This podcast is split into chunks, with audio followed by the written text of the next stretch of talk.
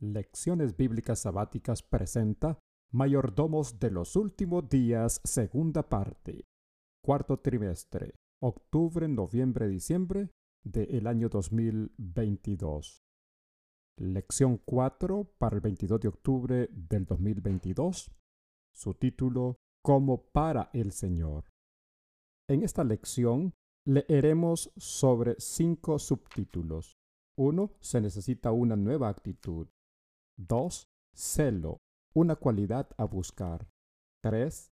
Celo en acción. 4. Evitando un celo equivocado. Y 5. El ejemplo de Cristo. Introducción a la lección 4. Como para el Señor. Apocalipsis capítulo 3, versículo 19, versículo central. Yo reprendo y castigo a todos los que amo Sé pues celoso y arrepiéntete. Patriarcas y Profetas, página 373 dice, Todas las ventajas que Dios concede son medios suyos para dar ardor al espíritu, celo al esfuerzo y vigor en el cumplimiento de su santa voluntad. Lectura adicional, El Colportor Evangélico, páginas 160 y 161. Para el domingo 16 de octubre, Subtítulo 1. Se necesita una nueva actitud. Letra A.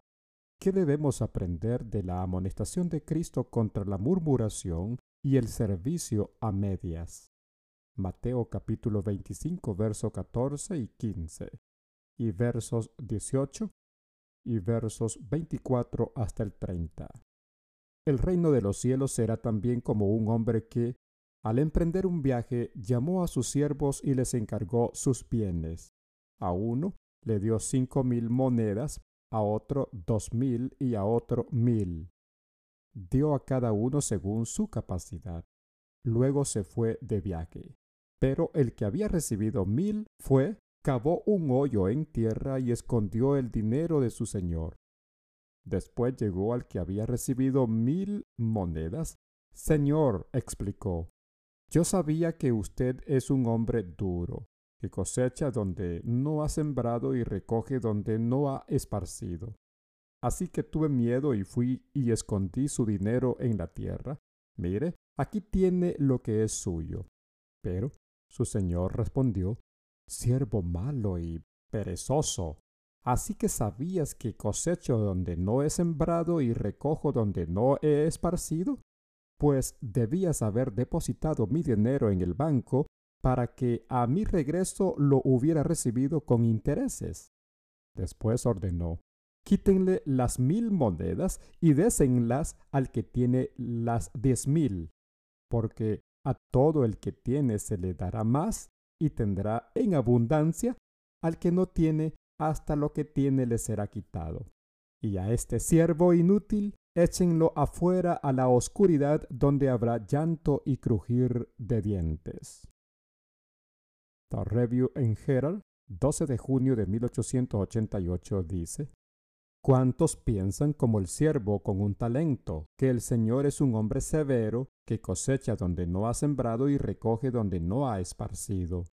Esta visión del asunto es un engaño del maligno, porque ¿qué tenemos que no hayamos recibido?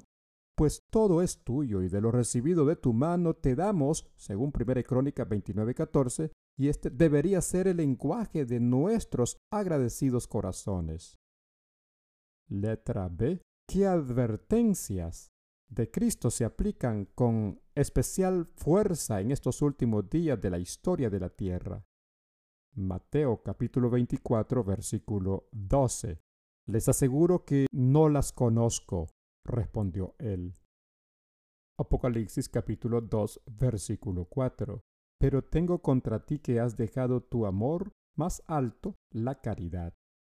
El libro Testimonios para la Iglesia, tomo 5, página 267, dice, cada uno de los miembros de la Iglesia debiera cuidar celosamente que los enemigos de nuestra fe no tengan ocasión de triunfar sobre ellos en su estado de inercia y alejamiento de Dios. Algunos han desperdiciado su influencia cuando, con un poco de abnegación, esfuerzo y celo, pudieran haber sido un aporte positivo en favor del bien. Este celo no vendrá sin esfuerzo, sin luchas decididas. Lunes 17 de octubre, subtítulo 2. Celo, una cualidad a buscar. Letra A. ¿Cómo la Biblia describe la vital importancia del celo por Dios? Salmos capítulo 42 versículo 1. Como siervo jadeante que busca las corrientes de agua, así te busca, oh Dios, todo mi ser. Salmo 84, versículo 2. Anhelo con el alma los atrios del Señor, casi agonizo por estar en ellos. Con el corazón, con todo el cuerpo, canto alegre al Dios vivo. Sub pregunta, si nos falta esta cualidad, ¿cómo podemos adquirirla? Jeremías capítulo 29, verso 13. Me buscarán y me encontrarán cuando me busquen de todo corazón. El libro Testimonios para la Iglesia, tomo 9, página 125. Dice, Muchos no son en manera alguna fieles a sus votos bautismales. Su celo se ha enfriado por el formalismo, los deseos mundanales, el orgullo y el egoísmo. Algunas veces están emocionados, pero no caen sobre la roca, Cristo Jesús. No vienen a Dios con corazones quebrantados por el arrepentimiento y la confesión. Aquellos en quienes se produce una verdadera conversión manifestarán los frutos del Espíritu en su vida. Testimonio para la Iglesia, tomo 4, página 527. Dice, hay necesidad de ayuno, humillación y oración sobre nuestro decadente celo y espiritualidad lánguida. B. ¿Qué promesa es para todos aquellos que anhelan llegar a ser semejantes a Cristo? Mateo capítulo 5, verso 6.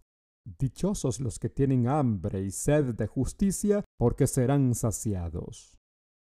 Sobu pregunta, ¿por qué la experiencia de Jacob es tan valiosa para nosotros? Génesis capítulo 32 versos 24 hasta el 30. Quedándose solo, entonces un hombre luchó con él hasta el amanecer. Cuando éste se dio cuenta de que no podía vencer a Jacob, lo tocó en la coyuntura de la cadera y ésta se le dislocó mientras luchaba.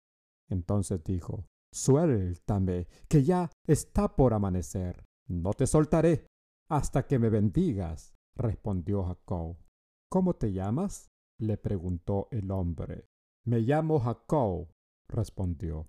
Entonces le dijo, Ya no te llamarás Jacob, sino Israel, porque has luchado con Dios y con los hombres y has vencido.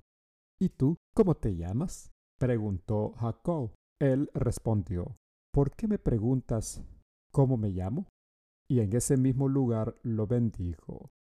Jacob llamó a ese lugar Peniel, porque dijo, he visto a Dios cara a cara y todavía sigo con vida.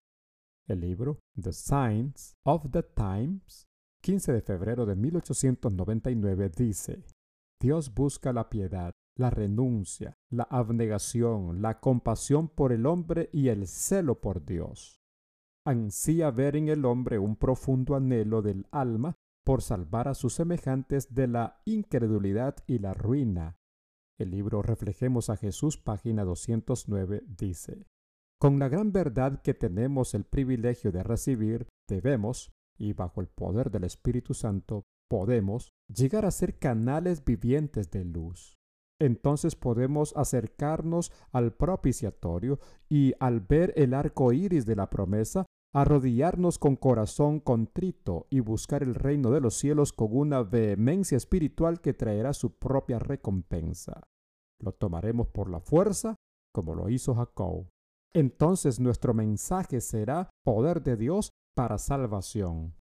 El libro Mensajes para los jóvenes, página 91, dice, vayan a su habitación y allí, a solas, supliquen a Dios.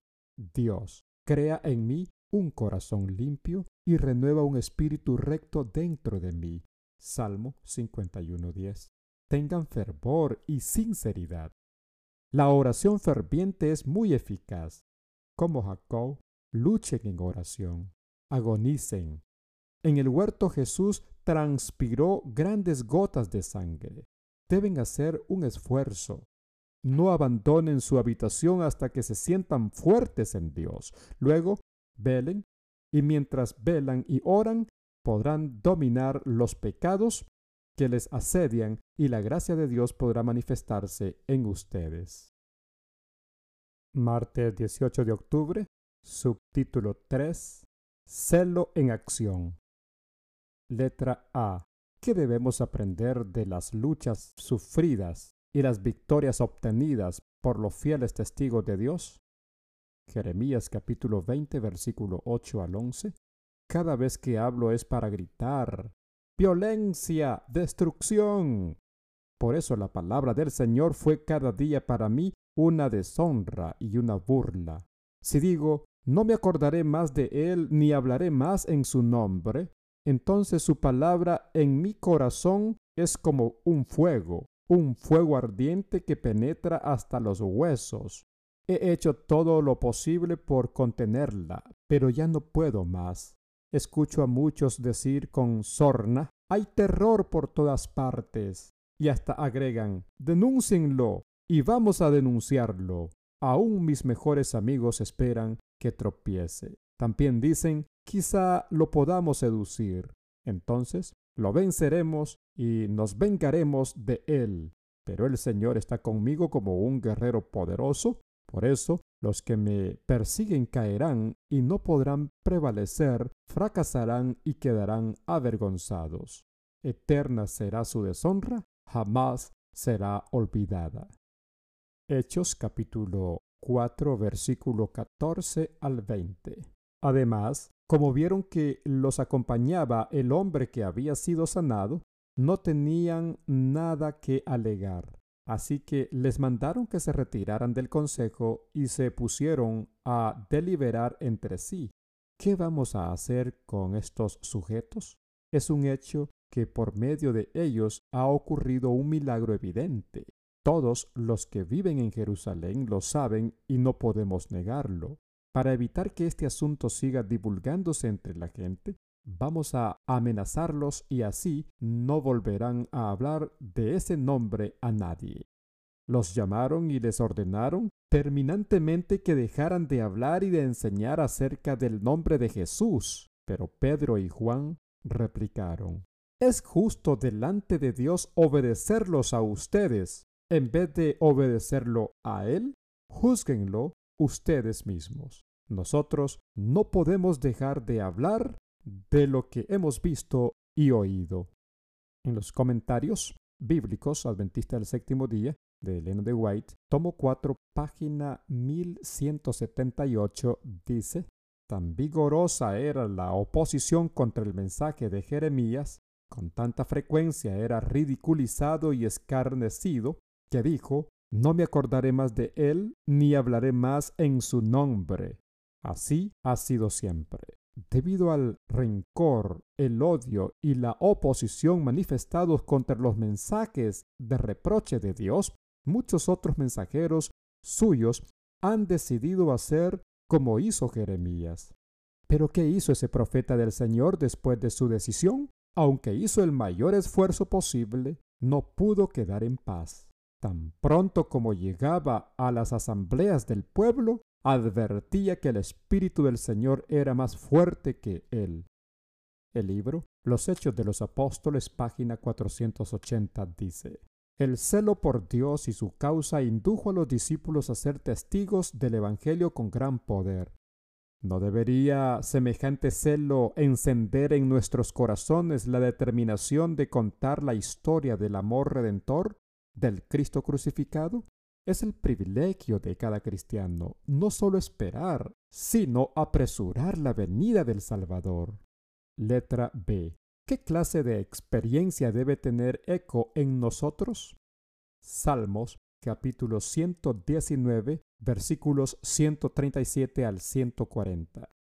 Señor, tú eres justo y tus leyes son justas. Justos son los mandatos que has ordenado y muy digno de confianza. Mi celo me consume, porque mis adversarios pasan por alto tus palabras. Tus promesas han superado muchas pruebas, por eso tu siervo las ama. Primera de Juan capítulo 3 versículos 1 al 3. Fíjense qué gran amor nos ha dado el Padre que se nos llame hijos de Dios. Y lo somos. El mundo no nos conoce precisamente porque no lo conoció a Él. Queridos hermanos, ahora somos hijos de Dios, pero todavía no se ha manifestado lo que habremos de ser. Sabemos, sin embargo, que cuando Cristo venga seremos semejantes a Él, porque lo veremos tal como Él es. Todo el que tiene esta esperanza en Cristo se purifica a sí mismo, así como Él es puro. El libro Manuscript Releases, tomo 21, página 246, dice, El anciano Lowborough era un celoso trabajador de la causa.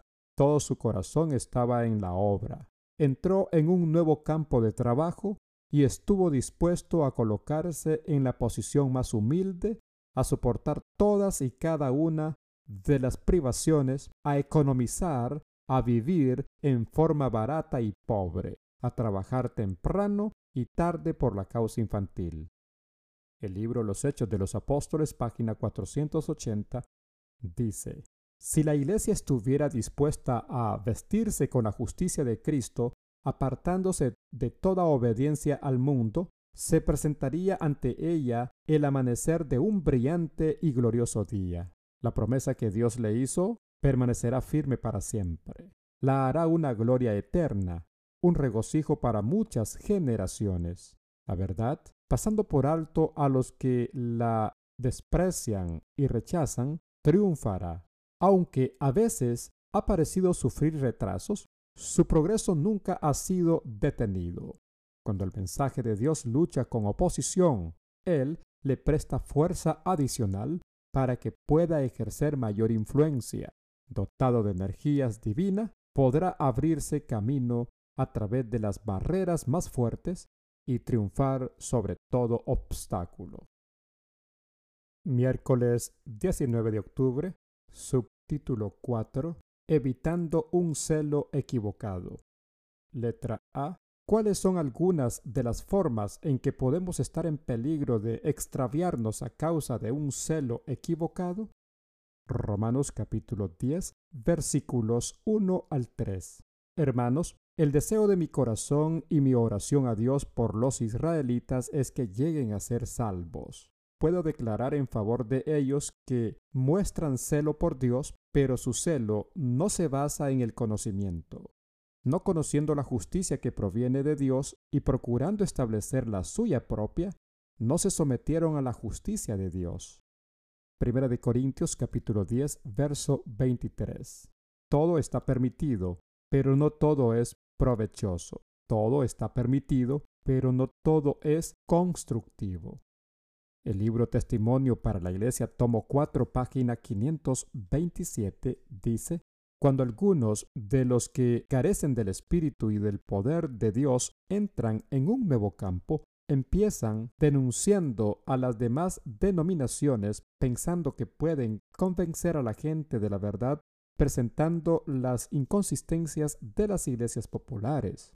En algunas ocasiones puede parecer necesario hablar de estas cosas pero en general ello no hace sino crear prejuicios contra nuestra obra y cierra los oídos de muchos que de otra manera podrían haber escuchado la verdad.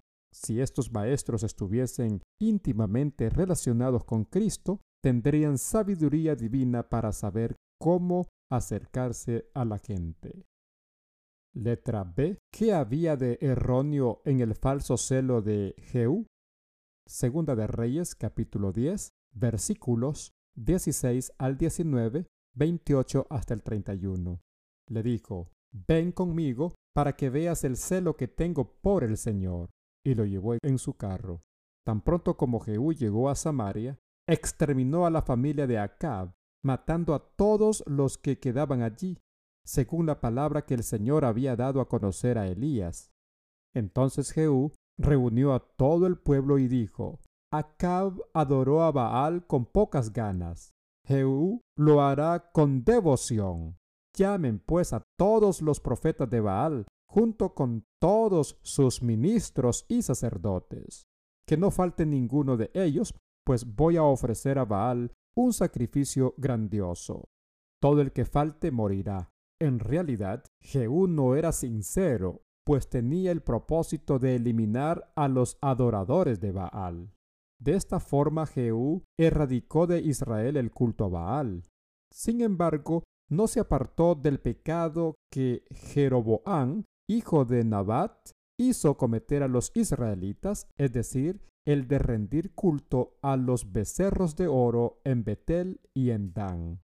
El Señor dijo a Jehú, Has actuado bien, has hecho lo que me agrada, pues has llevado a, cabo lo que yo me había propuesto hacer con la familia de Acab. Por lo tanto, durante cuatro generaciones, tus descendientes ocuparán el trono de Israel. Sin embargo, Jehú no cumplió con todo el corazón la ley del Señor, Dios de Israel, pues no se apartó de los pecados con que Jeroboam hizo pecar a los israelitas. El libro The Signs of the Times 20 de noviembre de 1884 dice, hay muchos cuya religión consiste en actividades. Quieren dedicarse a una gran obra y tener el mérito de hacerla, mientras que las pequeñas gracias que conforman un hermoso carácter cristiano se pasan por alto completamente. El servicio ajetreado y bullicioso que da la impresión de que uno está haciendo alguna obra maravillosa no es aceptable para Dios. Es un espíritu de Jehú que dice, vengan, vean mi celo por el Señor. Es gratificante para el yo, alimenta un sentimiento de autocomplacencia. Pero mientras tanto el alma puede estar contaminada con la mancha de la peste del egoísmo no dominado e incontrolado. El libro Testimonios para la Iglesia, tomo 2, página 210. El celo cristiano se rige por principios y no es esporádico.